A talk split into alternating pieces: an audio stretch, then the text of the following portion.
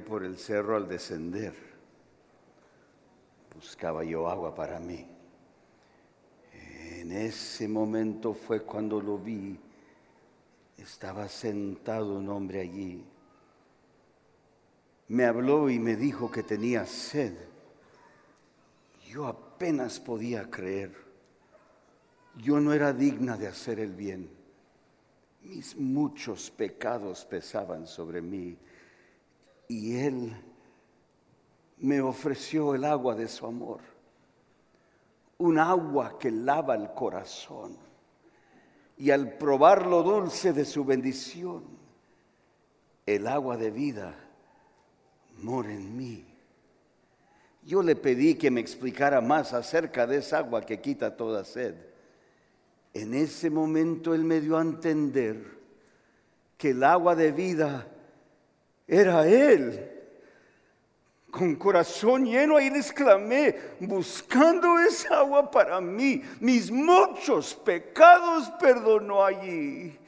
Probé el agua de vida en mi ser y Él me ofreció el agua de su amor, un agua que lava el corazón. Y al probar lo dulce de su bendición, el agua de vida mora en mí. Oremos juntos. Oremos. Sacúdenos. Despiértanos. Llévanos al barranco y empújanos.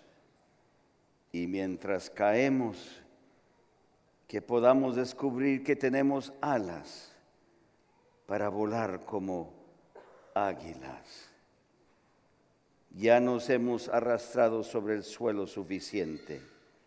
Levántanos y enséñanos a volar. En el nombre de Jesús pedimos. Amén.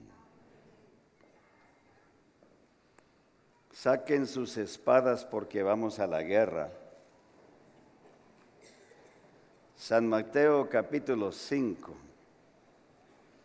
San Mateo capítulo 5.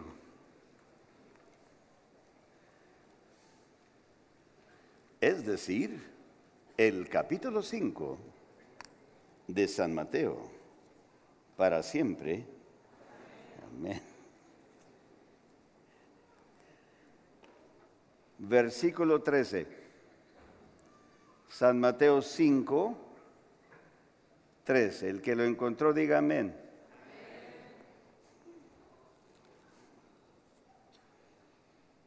Palabra de Jehová. Jesús aquí hablando con sus discípulos les dice lo siguiente. Vosotros sois el cloruro de sodio de la tierra,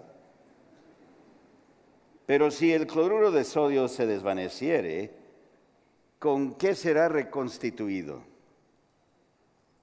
¿Qué más dice?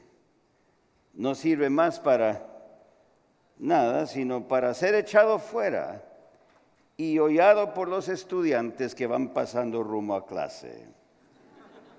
Para siempre. Amén. Vosotros sois cloruro de sodio.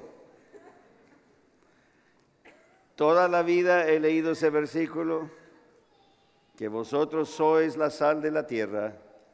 Digo amén y no le entendí para nada. Jesús habló en muchas disciplinas. Jesús lo hizo claro porque cuando un rabino enseñaba las escrituras que había memorizado, todo lo que conocemos ahora como el Antiguo Testamento, un rabino tenía lo que llamaba su yugo. El yugo era la interpretación que un rabino le daba a las escrituras. Algunos rabinos eran muy complicados. Su yugo era pesado y complicado. Por ejemplo, permítanme un yugo complicado. Vamos a hablar de las implicaciones soterológicas de la justificación y la santificación por la fe. ¿Cuántos dicen amén? Pues de, de pura cortesía. Amén. Hay un que otro erudito, por fin, un sermón de sustancia. El yugo complicado, pocos pueden comprenderlo. Por eso Jesús podía dejar atónitos a los doctores de la ley desde que tenía 12 años. Jesús comprendía la profundidad de las grandezas de las escrituras. Jesús podía hablar lo más profundo con los más educados doctores de la ley, pero ese no fue su yugo. Él dijo, mi yugo es fácil y porque soy humilde de corazón, les voy a enseñar cosas profundas en idioma sencillo.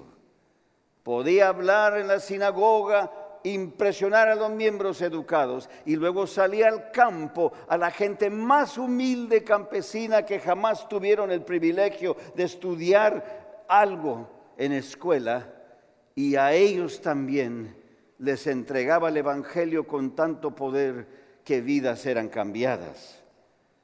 En la ciudad y ante los, los educados hablaba de la profundidad de teología, pero en el campo hablaba de viñas, de, higueras, hablaba de pájaros que caían del cielo y Dios se fijaba, hablaba de semillas que caían en diferentes eh, terrenos.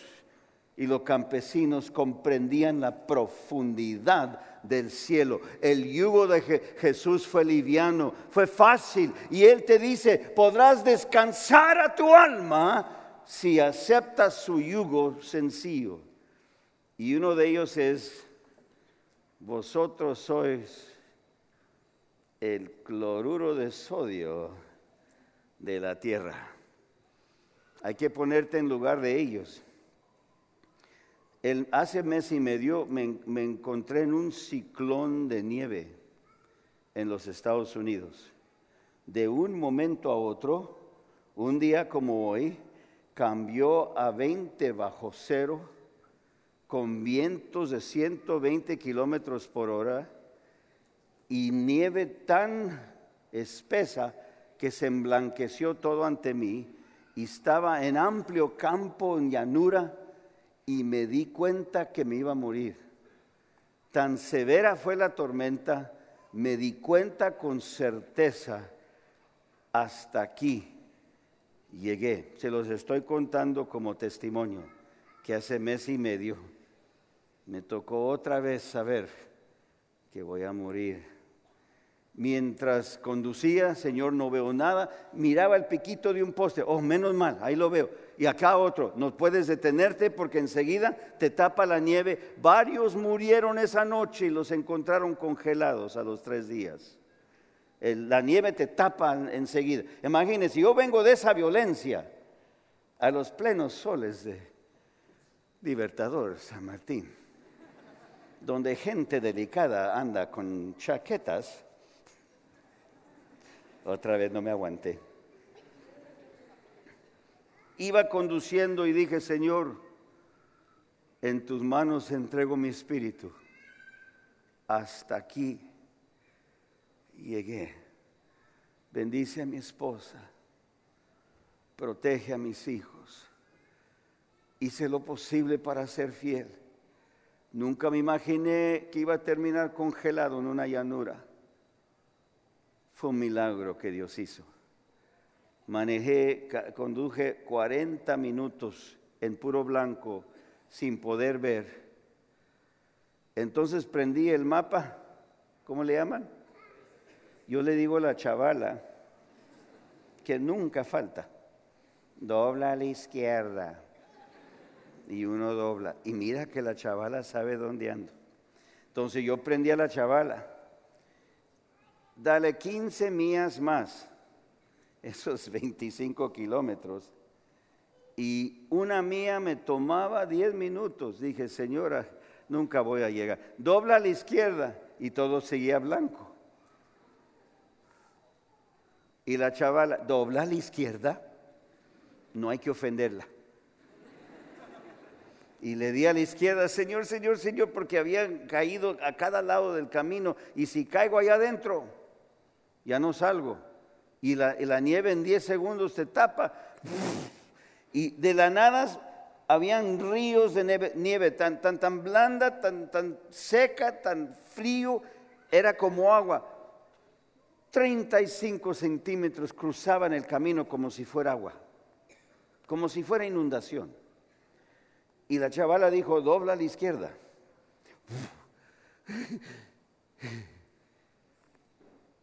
Dale por 15 millas más, dice la muchacha. Ay, con una calma. Quise decirle a la chavala, acércate.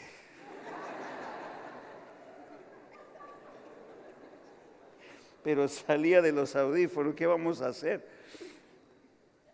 Y dijo, hacia adelante dobla, hacia la izquierda, va a haber una Y en el camino dobla hacia la izquierda. Yo no miraba nada.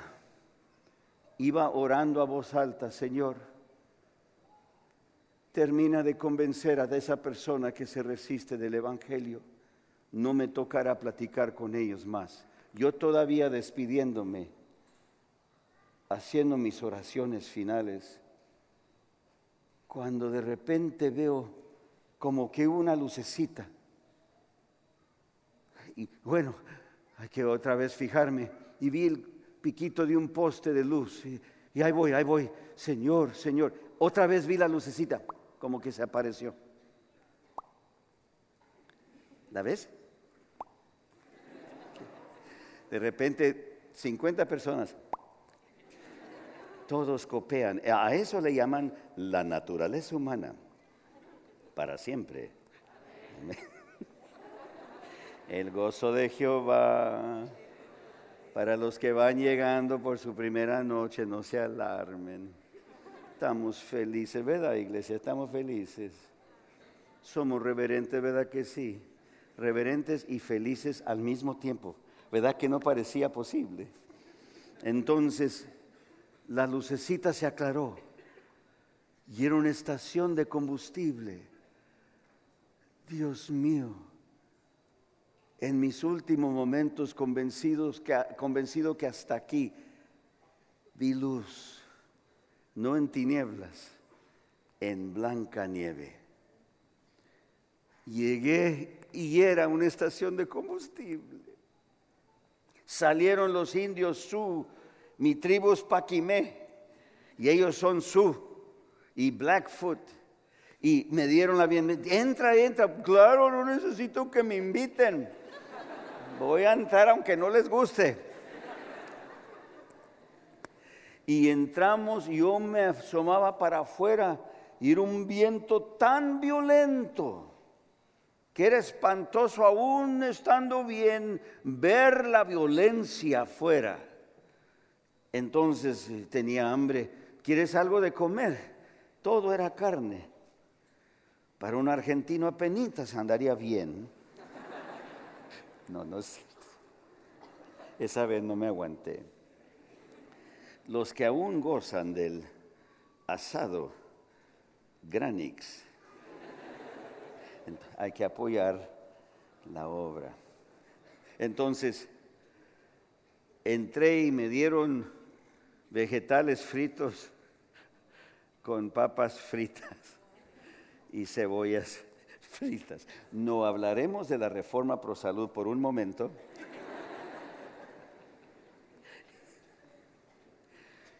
Mientras me sentaba comiendo, me, me cayeron las lágrimas. Vi afuera a un mundo blanco.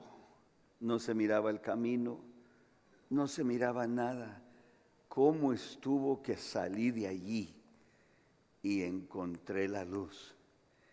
Es que la chavala me guió. Así la palabra de Dios nos guía de la destrucción segura hacia la vida eterna. Me dice el dueño de la estación, aquí hay un hotel a un lado, me asomé. No, no hay. Yo veo puro blanco. No, aquí está enfrente está a 40 metros. Mentiroso. no hay nada. No, no, no, salga. No, desde aquí, no te creo. Por fin me convenció. Es que no quería salir a esa nieve otra vez. Me subí y tengo una camioneta grande. Y como que quise salir al camino y voy mirando otra lucecita y era el hotel. Entré y le pregunté a la señora, ¿hay vacantes? Claro, pues nadie sabe que estamos aquí. Nadie nos puede ver. Bienvenido, eres el único cliente que nos cae. Claro, y, qué triste que otros murieron a unos kilómetros de allí. O sea, em, tomo en cuenta la misericordia de Jehová que me llevó a ese hotel. Tenía que llegar a un evento que quedaba a 1500 kilómetros de distancia. Iba a predicar en dos días. Y en la mañana todavía estaba la tormenta. Aún los pájaros desaparecieron. Pues claro, se los llevó el viento. No sé dónde andarán. Al siguiente día dije, pues me voy. Salí a la autopista y estaba cerrado. Habían ríos de cuatro metros de nieve que habían cruzado las carreteras. Nomás miraba el monte. No puedo cruzar esto. Y estaba hablando. No podías entrar a ese cerro de nieve que cruzaba por los dos carriles de la carretera. Era imposible. Y me dijeron, yo ya me había salido del hotel. Y cuando regresé, la muchacha con, risa, ¿verdad que están cerradas las carreteras? No te rías. Eso no es bueno. Tengo que llegar al evento. Ya gastaron dinero.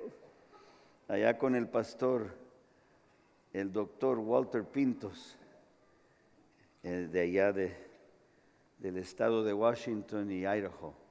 Tenía un evento para entrenar a 250 laicos en la predicación. Me tocaba enseñar homilética. Los delegados allá nerviosos esperando, escuchando puros cuentos de que Rojas no iba llegando. Al siguiente día quise salir otra vez. ¿Qué creen?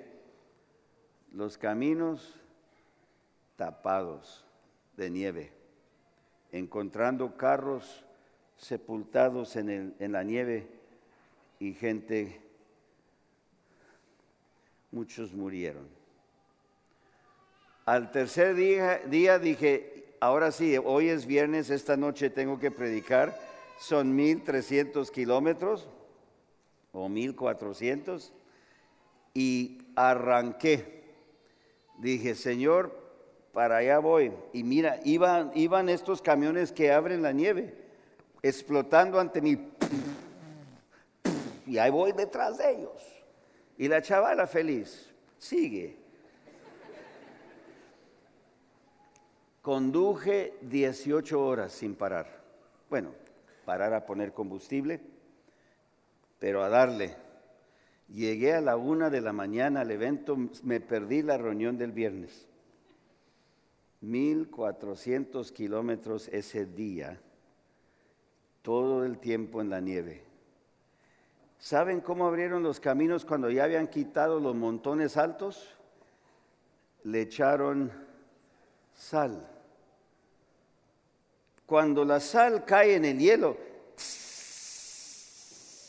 parece que llovió, la, carretera está mojada, no congelada. El resto del mundo congelado blanco de nieve y hielo, pero el camino abierto, eh, negro, mojado, a gusto, porque alguien le echó sal.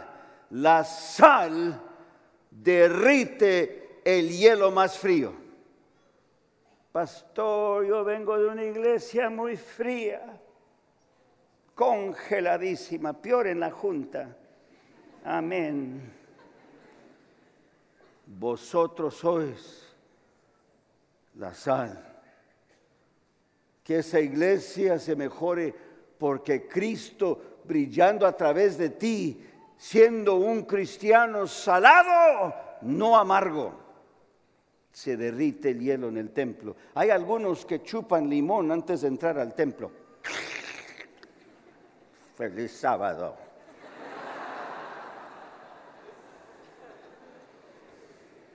Pero échenle sal al limón. Ay, mira qué sabroso. Prueba esto. ¿Verdad? Aún la sal calma el limón. Amén. Van a salir corriendo. Yo voy a probar a ver si es cierto. No le creo. Si tienes alta presión sanguínea, ni toques la sal. Ya comiste suficiente. Necesito decir eso, por razones obvias. Entonces, la sal derrite el hielo más frío. Vosotros sois cloruro de sodio. Es que el cloruro de sodio es un catalizador. ¿Qué es catalizador? A ver. Catalizador es algo que provoca el cambio. La semana de oración, ¿qué fue? Una provocación coordinada y organizada. No hubo ni misericordia. Catalizador es un agente, agente que provoca el cambio. Si está frío, échale poquita sal y el hielo se derrite. Vosotros sois la sal de la tierra. En todo hogar mexicano se llega el momento de hacer su primera olla de frijoles, borotos preciosos, como los que vamos a consumir en el cielo, borotos pintos. Primero hay que limpiarlos porque las piedritas se ven igualitas al frijol y los dientes no son hechos con la potencia hidráulica de la boca humana, pregúntenle al odontólogo que dé un testimonio de qué ocurre cuando tú muerdes una piedra. Entonces, limpiando las piedras, mi mami, quien fue cocinera, dijo, pon los frijoles ahí, hijo, llénale de agua un poquito más hacia encima, ponlos sobre la llama. Entonces ya me comenzaba a enseñar a, hacer tortillas, ¿verdad? La bola. Y luego le, empujas y le jalas. Le das media vuelta. Solita se va haciendo redonda. Entonces, yo lo intenté. No media vuelta, sino un tercio de vuelta. La quise emparejar. Entonces, otra vez intenté una remera con toy mangas.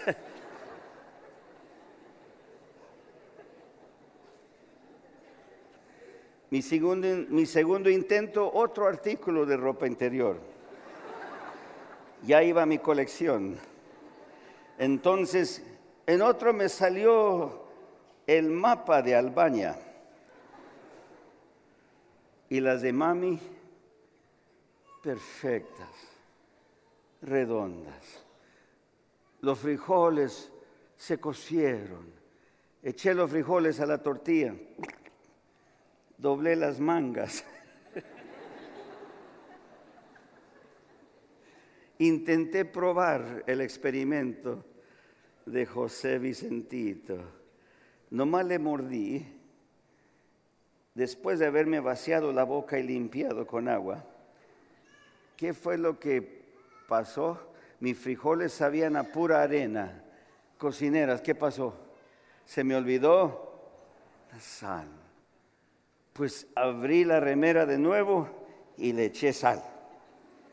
Otra vez doblé lo que pude, le mordí y aquí supo, arena con sal.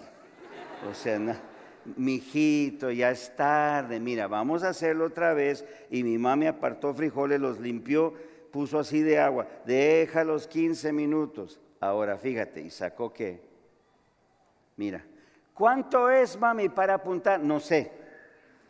Es esto. Pues, ¿verdad? Cocineras, cocineros. ¿Cuánto es? Es así, mira.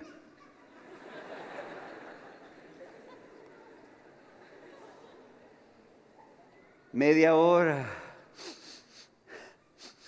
se penetraba la casa de un bello olor. Y luego mi mami cortó una de cebollita. Cuando algo es sabroso está chiquito. Cebollita. Y así. A veces le echamos ajito, todos chiquitos. Si tiene cebollota es que subo feo, supo feo. En fin, y así, mira. Y cuando ya se preparó, saqué el mapa de Italia que hice de tortilla y ahí como pude hice un taco muy extraño, con una botita que salía a un lado, pero le doblé para acá. Esos tacos estuvieron porque la sal despierta el sabor del frijol para siempre. Amén. Los que se perdieron la cena Amén. De mal humor. Ahorita sales corriendo a comer, no te preocupes. Ay, hermanos, cómo es sabroso. Hay gente que no le ven valor en el Evangelio. Yo soy cuarta generación en esta iglesia, esta iglesia muy desabrida. Yo ya no le encuentro chiste hasta que te conocen a ti, un salado cristiano hijo, hija de Dios, y despiertas en ellos el sabor del Evangelio, un catalizador.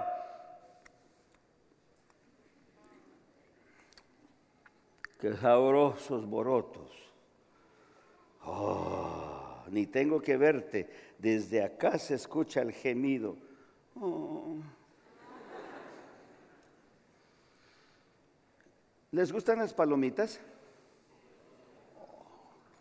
Y siempre ocurre igualito. Un sábado de noche es noche de tortura.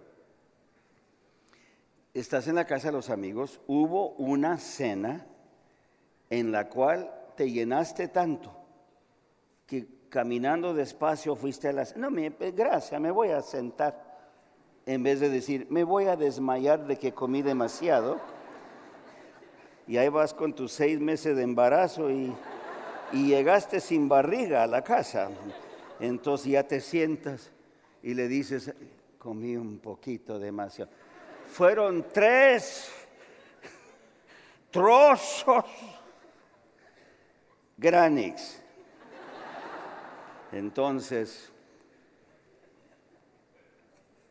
ya ven el asado allá afuera, granix. Amén, amén. ¿Verdad que sí? Hay que apoyar la obra. El gozo de Jehová es mi fortaleza. Entonces, ya estás lleno. ¿Y qué hace la hermana siempre? ¿Quién quiere palomitas? Yo no, gracias, muy amable. No, es que ni puedo pensar de la comida ya. Ande, hermano, anímese. No, hermana, gracias, muy amable. No me vaya a ofender. Y te sirve un poquito. El primero no tiene mantequilla. Y un pedacito se te mete en la encía. Oh,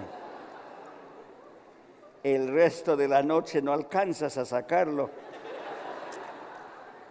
Y queda la memoria dolorosa de que te echaste palomita y los primeros 10 segundos ya hubo sangre. Pero ¿qué pasa? Ves la que está remojada de mantequilla. Mm. Puedes ver ríos y gozo y flores. Escuchas a pájaros cantando a la distancia y son las 11 de la noche. Y luego ya aunque estás tan lleno que no te puedes mover, te lo terminas. Hermana, ¿sabe qué? ¿Me da más? Dime si no es cierto. Y, te echas diez veces. Como no son nada, Ajé con la, la, palomita, ay, se me metió otro en la encía y no se va a salir. En fin, ahí después me arreglo con los hilitos esos. Dime si no es cierto. Lo que no te fijabas tú es que te iba a aumentar la sed. Ah, disculpe, ¿no traería un jugo? Ya se acabó. Los muchachos, los chicos se lo echaron todo. Los ocho litros, sí. Los tres de ellos se los tomaron todos. Es que ellos también comieron palomitas. ¿Qué fue el fenómeno? La sal despierta la sed. Es un catalizador. Y, hay gente que dice, yo no soy religioso. A mí no me hablen de estas cosas. Yo solo necesito mi título. Gracias.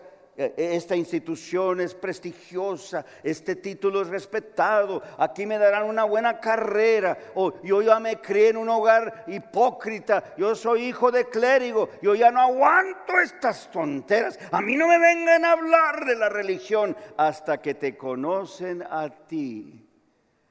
Y yo, ¿cuánto no sé?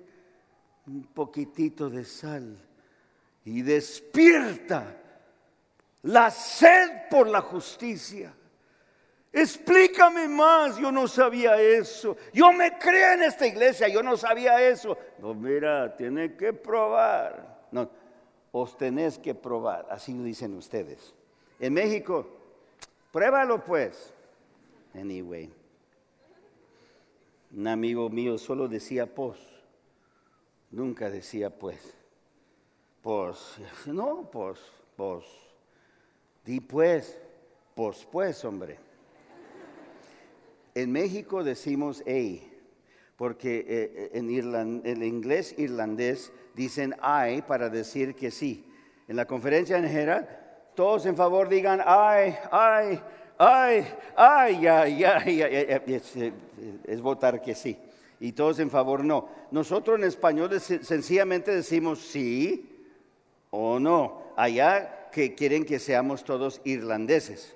Y en México agarramos de decir los campesinos, hey, hey es para decir que sí.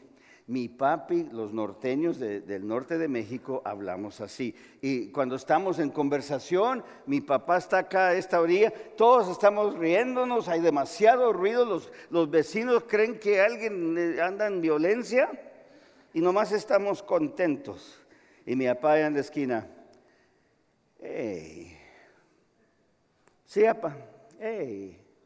Y no importa cuál era la conversación, si fíjate lo que pasó en el partido y, aún así ganamos. Y mi papá, eh, eh, siempre, eh, nunca ha dicho no, siempre, ¿está bien, papá? mi hijo, mi papi, ahora con su demencia, con su andador, ¿quiere que le ayude? Eh. mi papi. Entonces, la sal despierta la sed. Cuando mis antecedentes viajaban al norte, 1900, 2000 kilómetros en la primavera para cazar búfalo, con el búfalo había para vestir, para las nevadas profundas había para cubrir, para hacer eh, la casa, el tipi, con, con, el cuero grueso del animal eh, y, con el cabello podíamos hacer telas. E, e, ese viaje era sagrado y cuando subíamos hacia el norte y se cazaban 20 búfalos inmensos, y teníamos, tendrían mis antecedentes que arrastrarlo en dos palos largos, poner los trozos cubiertos del cuero y ahí vamos. Eh, ¿Cómo es que la carne se preservaba para el viaje? Con sal. ¿Mucha? Demasiada sal arruina la carne. Es poquita. Masajear la carne para que se penetre, se seca y aguanta un viaje de dos mil kilómetros de regreso hacia el sur. La sal preserva las almas. Pero algunos creen que la sal es para echarles en los ojos. Segunda de Testimonios. Página 87. Te voy a reportar a la Junta. Te vamos a borrar para que se te quite. Tú que le echas sal a los ojos a la gente, arrepiéntete. Ese fue un mal hábito. Ya no lo hagas. Ya no lo hagas. No le eches sal a nadie en los ojos. Es para echar sabiamente y provocar en ellos algo más poderoso que nosotros. Vosotros sois la sal de la tierra. Iba conduciendo una noche a través del estado de Alabama, tengo que estar allá el próximo sábado, en Alabama, al sur de Estados Unidos, a la mitad del camino de, de Texas, no Texas, Texas, hagan caso. Es que no es México, es México. No es Texas, es Texas. Eh, bueno, no me hagan caso. Entre Texas y la Florida, a la mitad es Alabama. Iba escuchando una entrevista por la radio. Estaban entrevistando a una señora que ganó el primer lugar en hacer la mejor galleta con pedazotes, trozos de chocolate se ganó por tener la galleta más blanda y los pedazos de chocolates más dulces. Así que no era chocolate chip cookie, era chocolate trunk cookie. Mira, una bendición indescribible la entrevistaban y entre como 100 personas que entraron a hacer sus galletas, les dieron a cada una solo dos ingredientes, un bloque de chocolate amargo y, harina y sal y azúcar y, y huevos y mantequilla. Les dieron los ingredientes y les dieron solo cierto tiempo para hacer sus galletas. Y esta señora se ganó el primer premio nacional. Como quisiera hacer una visita pastoral. Llegar a reunirme con la hermana con un vasote de leche friguísima, gotas gruesas de condensión juntadas por la humedad del cuarto que rodea leche tan fría para siempre. Amén. ¿Te imaginas lo que es doblar esa galleta y ah, no truena ni nada? Y ya te chorreaste un dedo de chocolate, pero pronto reserves, eh, resuelves tu dilema. Esa mujer ganó el primer lugar. Y el locutor le preguntó en la entrevista, ¿nos puede decir cómo es que hizo el chocolate el más dulce en la nación? Como para ganar el premio. Aquí en Radio Nacional, pues no tiene un libro de recetas que va a vender. Oh, ahí está la receta, ¿verdad? Oh, díganos y corriendo vamos a ir a comprar su libro. Yo sí voy corriendo. Yo dije, cuando abran las tiendas en la mañana, vamos a ir a buscar ese libro. Entonces ella dijo, cuando derrito el chocolate amargo, le eché, ¿cuánta dice el locutor? No sé. Le eché dos veces. Y la sal hizo dos cosas. Disminuye la amargura y aumenta la dulzura. La sal disminuye la amargura y aumenta la dulzura.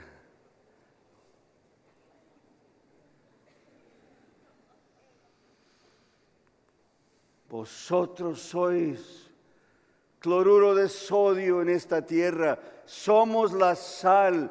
Podemos ver disminuir la amargura en el templo, en la comunidad, en el campus, en las vidas individuales de personas torturadas por una vida de sufrimiento y pesadilla. Vosotros sois aquella sal que disminuye esa amargura y aumenta la dulzura del Evangelio de Cristo. Cristo en mí, la esperanza de la gloria. La química de Dios es sencilla.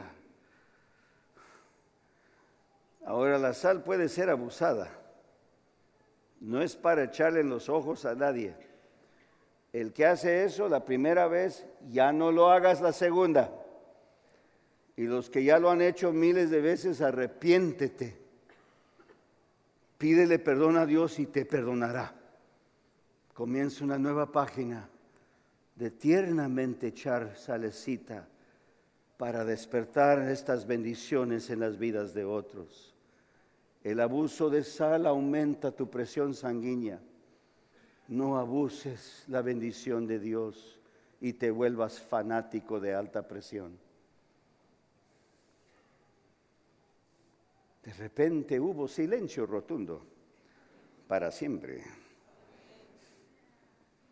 Si no estoy pensando de nadie, yo no conozco a nadie aquí. Un mexicanito pasajero por, por Libertador San Martín. Qué lindo andar con pastor de la capillanía y todos los que van pasando, pastor, qué lindo los saludan al pastor. ¿Cómo los quieren a ustedes aquí? Ser qué? La sal de esta tierra.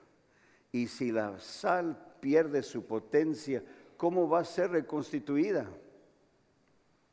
Tendremos que echarla del laboratorio y los estudiantes la van a oír, oír bajo los pies en su camino a la siguiente clase. Vosotros sois la sal de la tierra. hace dos días estuvimos estudiando que Jesús es el buen pastor. Él dijo, yo soy qué? El buen pastor. El buen pastor da su vida por las ovejas. Y oímos ese pasaje, pero no vemos la parte saladita de ese pasaje. Es que Dios quiere que seamos pastores. Una vez le dijo a Pedro, Pedro, ¿me amas más que los demás? Porque lo había negado tres veces en público y tres veces le preguntó, ¿me amas más que esta gente? Y alguien dijo, tírale las palabras que le diste a la hermana el jueves de noche. Señor, tú sabes que yo te quiero. Y dijo, ¿qué?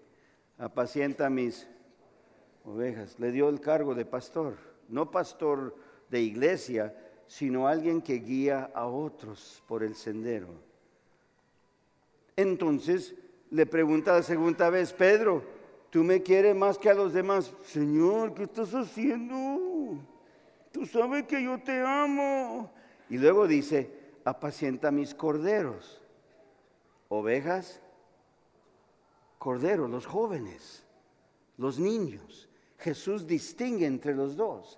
Ahora la tercera vez, Pedro, me aman más. Usted sabe todo, ¿por qué me sigue? Usted sabe que lo quiero. Mi hijo, tú no sabes chillar bien. Apacienta mis ovejas. Cuando miras a un pastor de ovejas, detente y mira lo que va a pasar el pastor escoge a una de las ovejas más ágiles y la encamina. Para allá los lleva y la oveja más ágil la encamina. Y todo el resto de las ovejas siguen a esa ovejita más ágil. ¿Y dónde va el pastor? Por detrás. Él es siervo de sus ovejas, al punto que da su vida por ellas. Jesús contó esa historia y nos llama a vivir igual. Quiere que nosotros escojamos a las ovejas más ágiles, las encaminamos y las demás las seguirán. Eso es ser salado, ser un mentor, ser alguien que impacta a alguien positivamente, no negativamente. Ya no entreguen papelitos de colecciones de declaraciones de la pluma inspirada creyendo que eso va a ayudarle a alguien. Eso es echarle sal a los ojos. Tú que miras por internet, ya no seas malo con la gente. ¿Qué nos cuesta ser buenos y salados? Dios no quiere cristianos amargos, está invitando a cristianos salados. Es tiempo. Sí o sí. Bien escogen. Y mi papá, ey, ey, no, mijo, ey. Mi papá es uno de esos, no, sí, no, sí, sí, sí, no, sí. No, pues sí. Ay, hermanos, hermanas ya viene Jesús. ¿Cómo no vamos a quedar callados de que ya viene Jesús y no ser saladito con alguien más? ¿Estamos dispuestos a que el mundo se pierda y nomás yo me salve?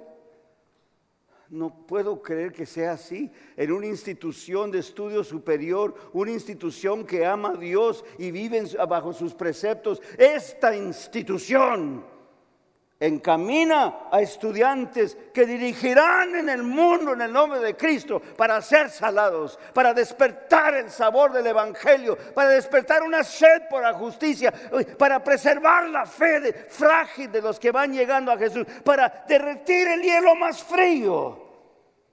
Vosotros sois la sal de la tierra, catalizadores con actitud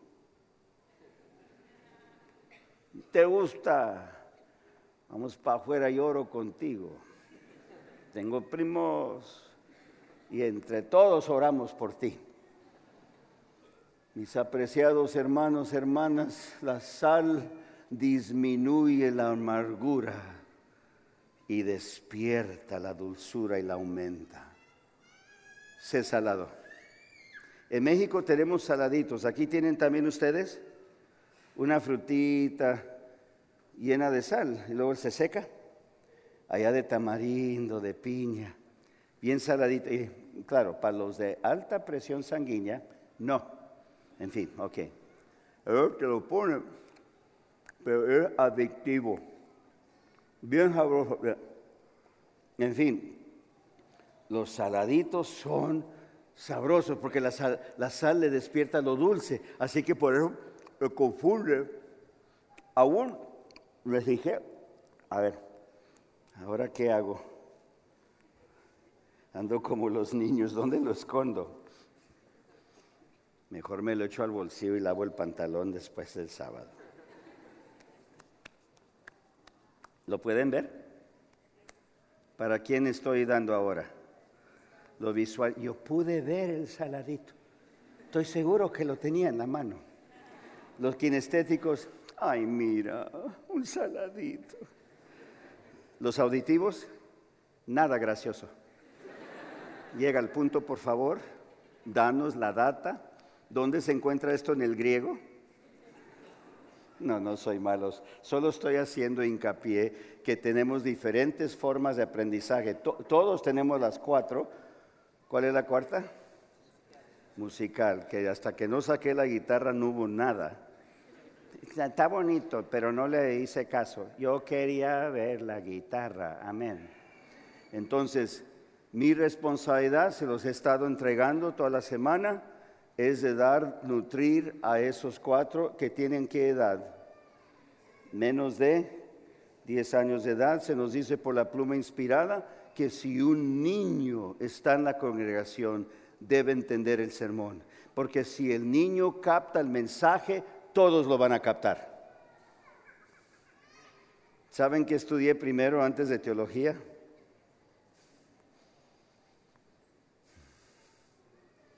Educación primaria inicial. Me faltaron dos cursos para andar feliz para siempre. Amén.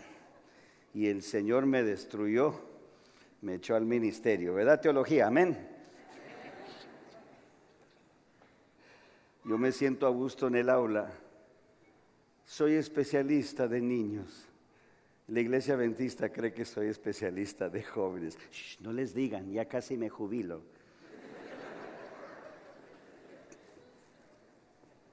El gozo de Jehová es,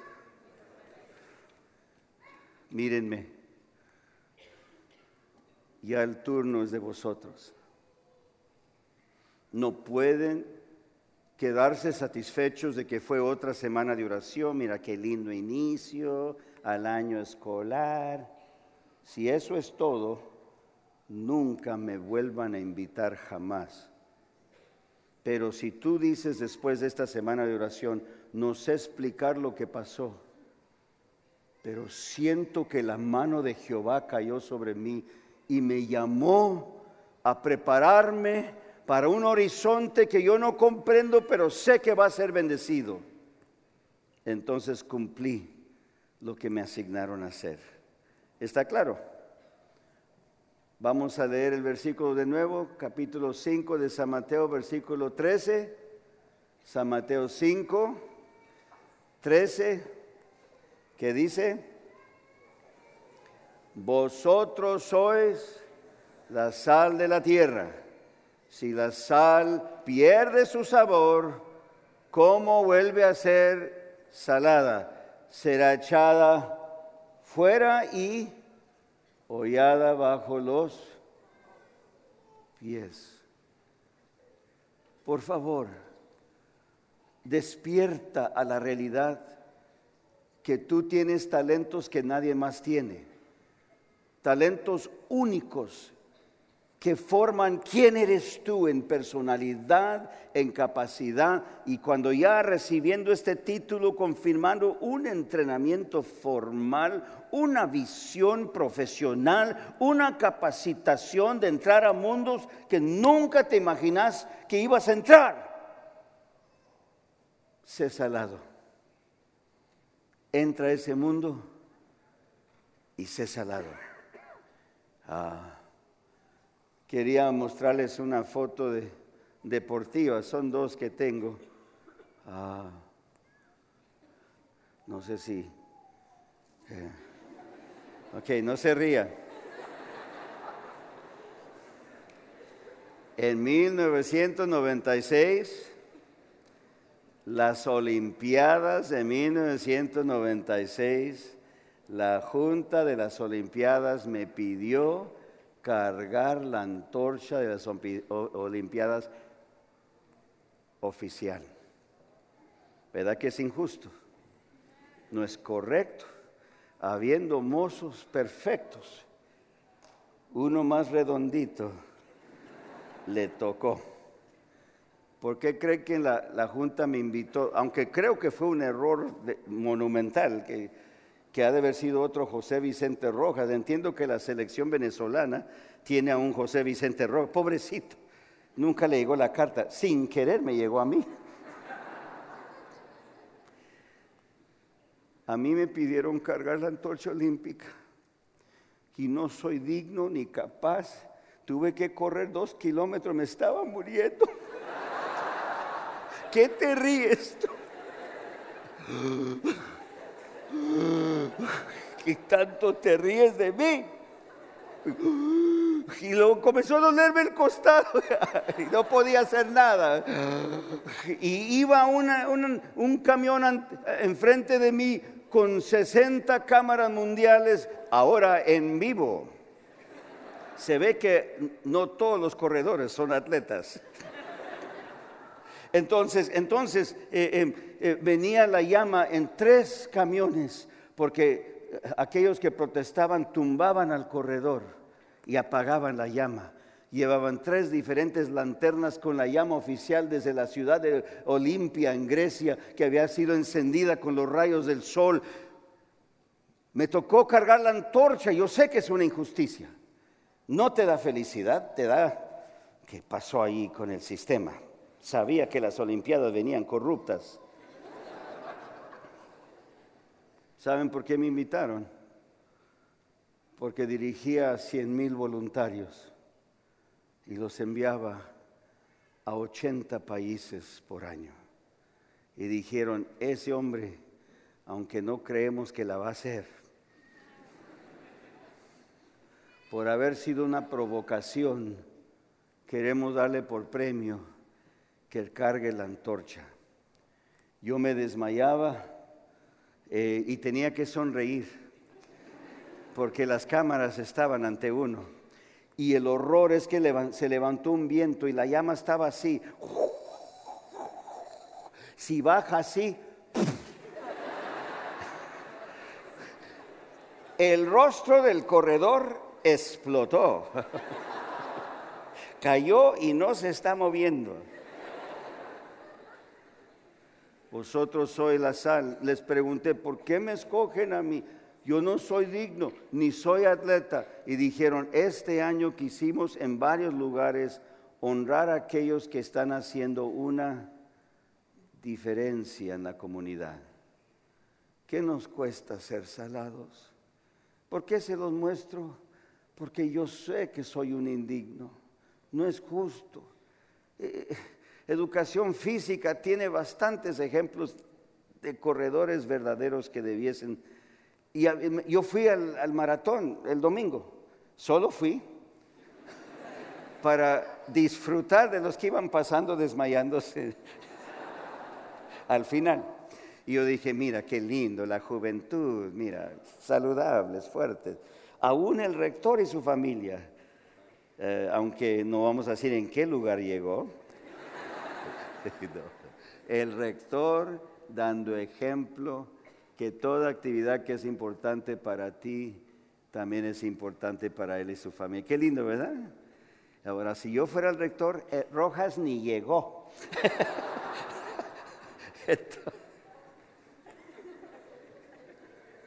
Vosotros sois la sal de la tierra. Si la sal pierde su sabor, ¿cómo va a bendecir gente? ¿Cómo va a transformar vidas? ¿Cómo va a despertar sed por justicia? ¿Cómo va a derretir hielo en el templo, en las vidas de corazón? ¿Cómo va a preservar la fe de alguien? ¿Cómo va a disminuir la amargura y aumentar la dulzura? No pierdas tu sal, te necesitamos. Si tú no llevas tu sal, ay de nosotros si esta generación de jóvenes no cumple lo que Dios prometió que harían. Cumple tu destino. Cumple tu destino. Te lo dice un hombre imperfecto, cansado, incapaz indigno. Cargué la antorcha y hubo más risa entre los que miraban la carrera. Pero ríanse todos porque a ustedes no les pidieron ir. Estaba bien pesado. Salí a practicar con una tabla en la vecindad. Y los vecinos, mira, mira ese pastor gordito cargando tabla hasta el perro se confundió. ¿Qué es eso? Si eres salado, verás milagros en tu vida. ¿Sabes por qué lo sé con certeza? Porque he visto milagros en mi vida. Si eres salado, habrán milagros en las vidas de las personas que tú toques en su nombre. ¿Sabes cómo lo sé? He visto milagros vez tras vez y sé que no soy digno, pero mis ojos han visto la gloria de Jehová. Lo he visto en sus hijos. Tienes que cumplir tu destino. Adultos, en vez de tenerles temor o criticarlos, tenemos que tomar esta juventud bajo el ala y mentorearles, contarles lo que hemos visto nosotros de la experiencia que hemos tenido nosotros, para que al recibir su educación y mentoría, estos chicos salgan y cambien el planeta Tierra con una sal guapa y unos saladitos guapos para siempre. Amén.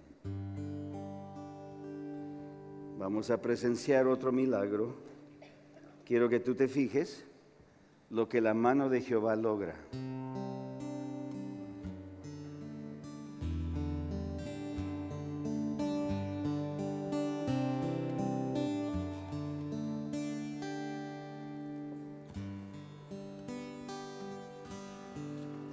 Mira con tus ojos lo que la sal produce. Cuánta alegría hay porque estamos viendo los milagros del Señor en esta semana. Aquí están estos preciosos jóvenes que ya venían trabajando su decisión y esta semana le ayudó a confirmar esa decisión. Xiomara, Dios tiene un plan para ella y vino trabajando ese plan hasta acá, por eso quiere aceptar a Jesús como su Salvador personal. Tomás, Dios vino trabajando en el corazón de Tomás desde chico, desde chico, por allá, por acá, por ahí, y finalmente Tomás está acá para decirle sí al Señor Jesucristo. Ailín, ya me recontraestudié todos los estudios bíblicos habido y por haber. Ah. Maestra de una clase, líder de una clase escuela sabática. Y ahora tomando la decisión sin presión de nadie, la decisión firme de entregarse al Señor. Luciana, vine a la UAP porque quería encontrar lo espiritual. Y finalmente lo encontró no solo encontró lo espiritual, sino que la decisión estuvo de bautizarse ayer y papá arregló todas las cosas para desde Tucumán estar acá presente. Gloria a Dios, gloria a Dios.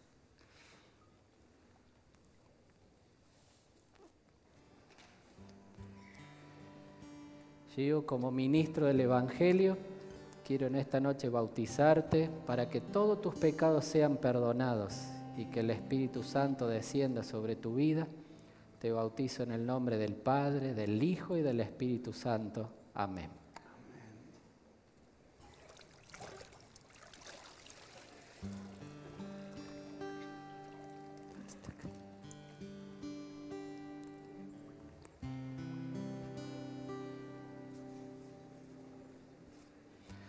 Tomás como ministro del Evangelio, conforme a las Sagradas Escrituras, te bautizo para perdón de pecados, para que el Espíritu Santo descienda sobre tu vida, en el nombre del Padre, del Hijo y del Espíritu Santo.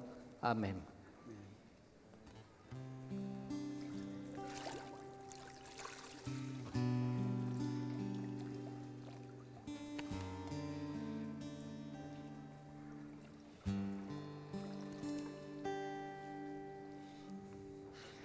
Ailín como ministro del Evangelio, te bautizo para perdón de pecados, para que el Espíritu Santo descienda sobre tu vida, y lo hago en el nombre del Padre, del Hijo y del Espíritu Santo.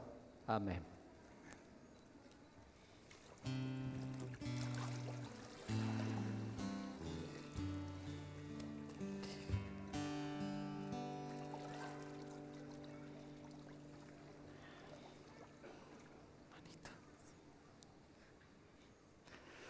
Luciana, conforme al Evangelio de nuestro Señor Jesucristo, como ministro del mismo, te bautizo para el perdón de tus pecados y para que el Espíritu Santo descienda sobre tu vida.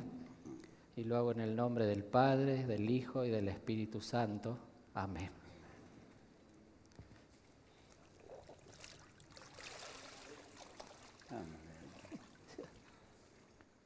Amén la familia de cada uno se acercan para saludarlos mientras el pastor continúa. Voy a cantar esta pieza y te invito a pasar indicando que tú deseas también prepararte para el bautismo porque el Señor te ha llamado a unirte a este movimiento, un movimiento profetizado. Vente mientras canto esta pieza ven a la presencia del Señor.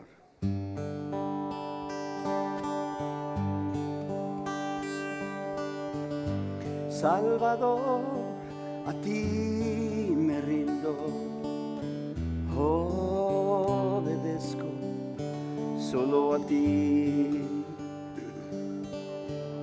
Mi guiador, mi fortaleza todo encuentro, Cristo en ti.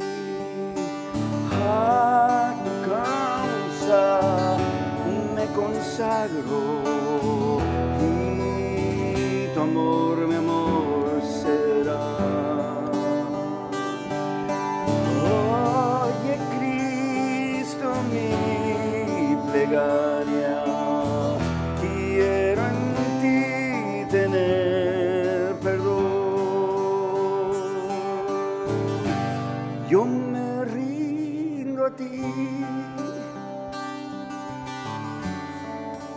Rindo a ti. Mis flaquezas, mis pecados, todo rindo a ti.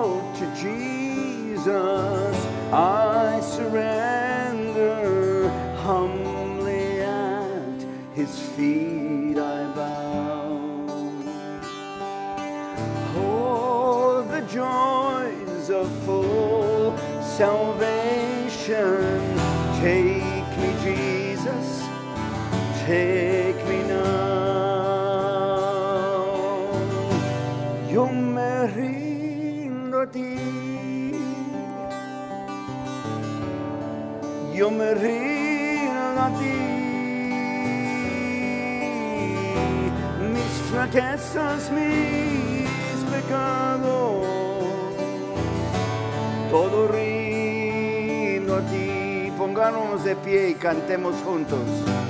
Yo me rindo a ti. Yo me rindo a ti. Mis flaquezas, mis pecados todo rindo a ti. Cantemos una vez más.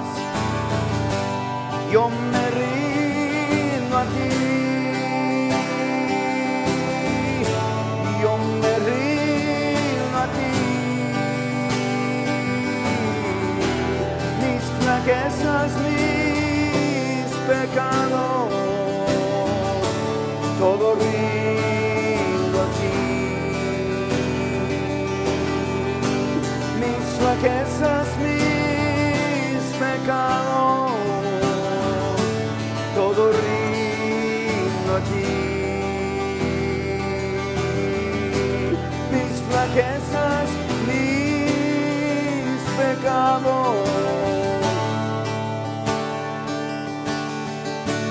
Todo rindo a ti.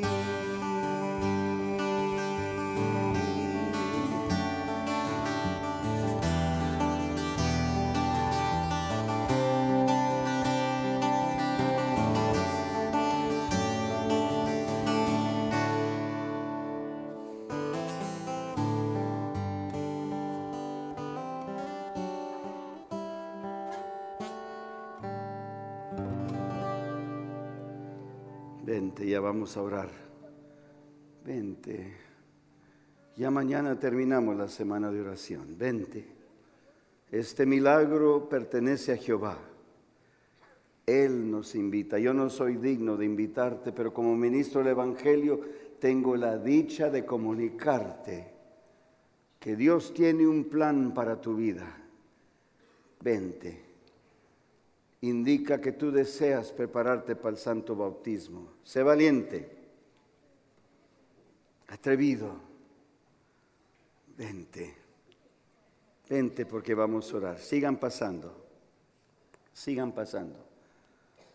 Inclinemos el rostro y mientras estamos orando, ve pasando porque el Señor te está llamando. Dude, listen. The Lord's calling you, man. What you waiting on? Mijita, you know the Lord's calling you. That's why he brought you here. Come forward in the name of Jesus. vente, porque ya vamos a orar. Come up here, join us, inclinemos el rostro para orar. He aquí tus hijos, Señor, que han pasado indicando que tú los has llamado. Gracias, Señor, por este milagro.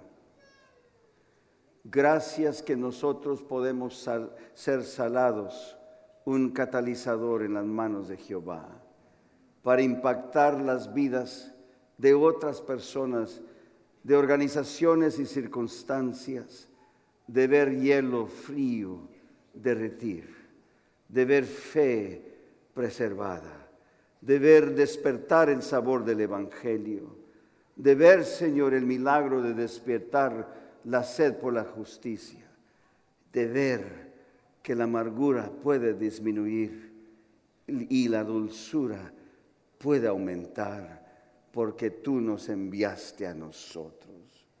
Sálvanos, oh Dios, sálvanos para así poder contarle a otros lo que hemos visto y ofrecerles la salvación a ellos también despídenos, por favor. No te quedes aquí. Acompáñanos a la casa. Bendice a aquellos que están mirando el programa a través de internet. Bendícelos. Sálvalos. Que busquen Iglesia Adventista el séptimo día, el sábado, y le digan al pastor, el Señor me ha llamado a prepararme para el bautismo. Todo esto rogamos con gozo en nuestros corazones, con esperanza en el nombre de Cristo Jesús. Y todo el pueblo dijo, amén, mírenme, mírenme, mírenme. Por favor, por favor, cuéntale a otro lo que has visto. No te quedes callado. No digas que solo el programa estuvo más o menos. Cuéntale a otro lo que has visto. Ve en paz.